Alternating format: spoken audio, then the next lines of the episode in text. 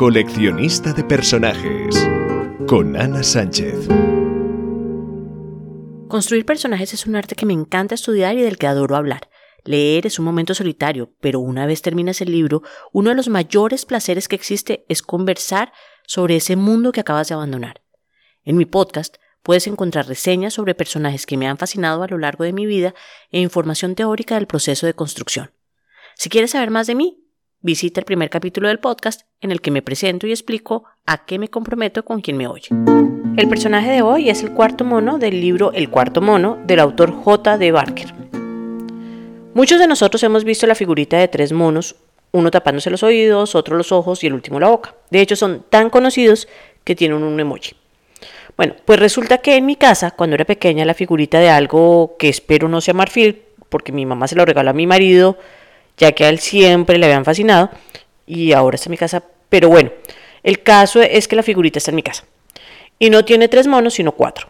Y estos tienen su leyenda japonesa Sansaru, que se conoce como la de los monos sabios y que previamente tiene un origen en el Santai, que es un código moral chino. Mucho. El resumen es que se trata de no ver el mal, no oír el mal, no decir el mal y finalmente no hacer el mal. Misaru no ve, Kikasaru no oye, Iwasaru no dice y Shusaru no hace el mal. Estos monos pueden tener mil interpretaciones como que si quieres ser feliz no digas todo lo que sabes, no escuches todo lo que digan, ni creas todo lo que ves y haz el bien.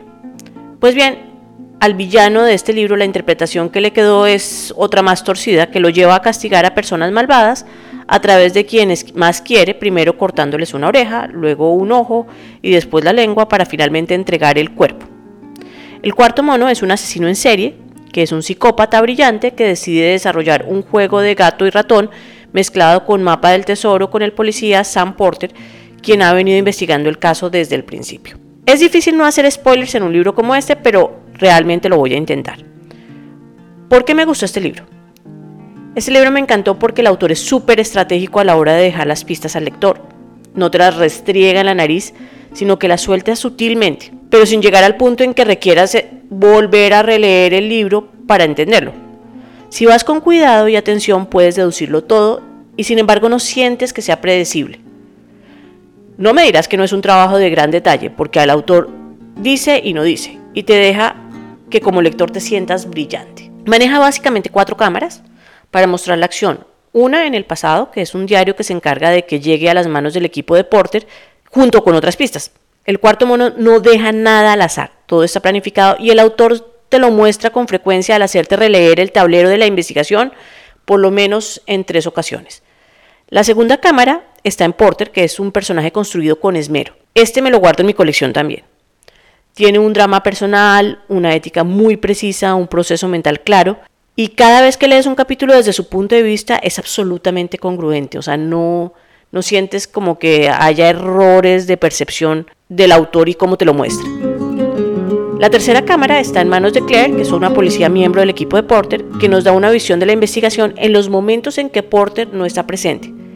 Es un personaje que te genera simpatía, pero es bastante plano porque el objetivo dentro de la narración no es su historia, sino que justifica la llegada de elementos de la investigación que de otra manera no tendrían sentido.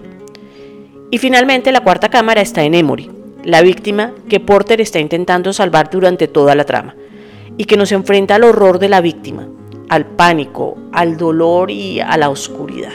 La parte que más me emociona es el diario, porque es un manual detallado de cómo hacer que un niño psicópata desarrolle todas sus aptitudes a través de la crianza y termine de desarrollarlas hasta el punto de ser un psicópata profesional asesino en toda ley, convencido de estar actuando bien. Este diario nos lleva a explicarnos por qué el asesino es así, su origen y sus motivos y por eso me parece la mejor parte del libro. Finalmente debo decir que este no es un libro para personas sensibles, porque hay momentos que pueden ser bastante asquerosos. Es evidentemente el primer libro de una serie que me gustará leer. De hecho, hoy mismo empiezo con la quinta víctima, en la que espero que el autor se esmere un poco más con los personajes secundarios. Nos vemos la próxima semana. Si quieres entablar una conversación, deja tus comentarios o visita la página web anasanchezortega.com.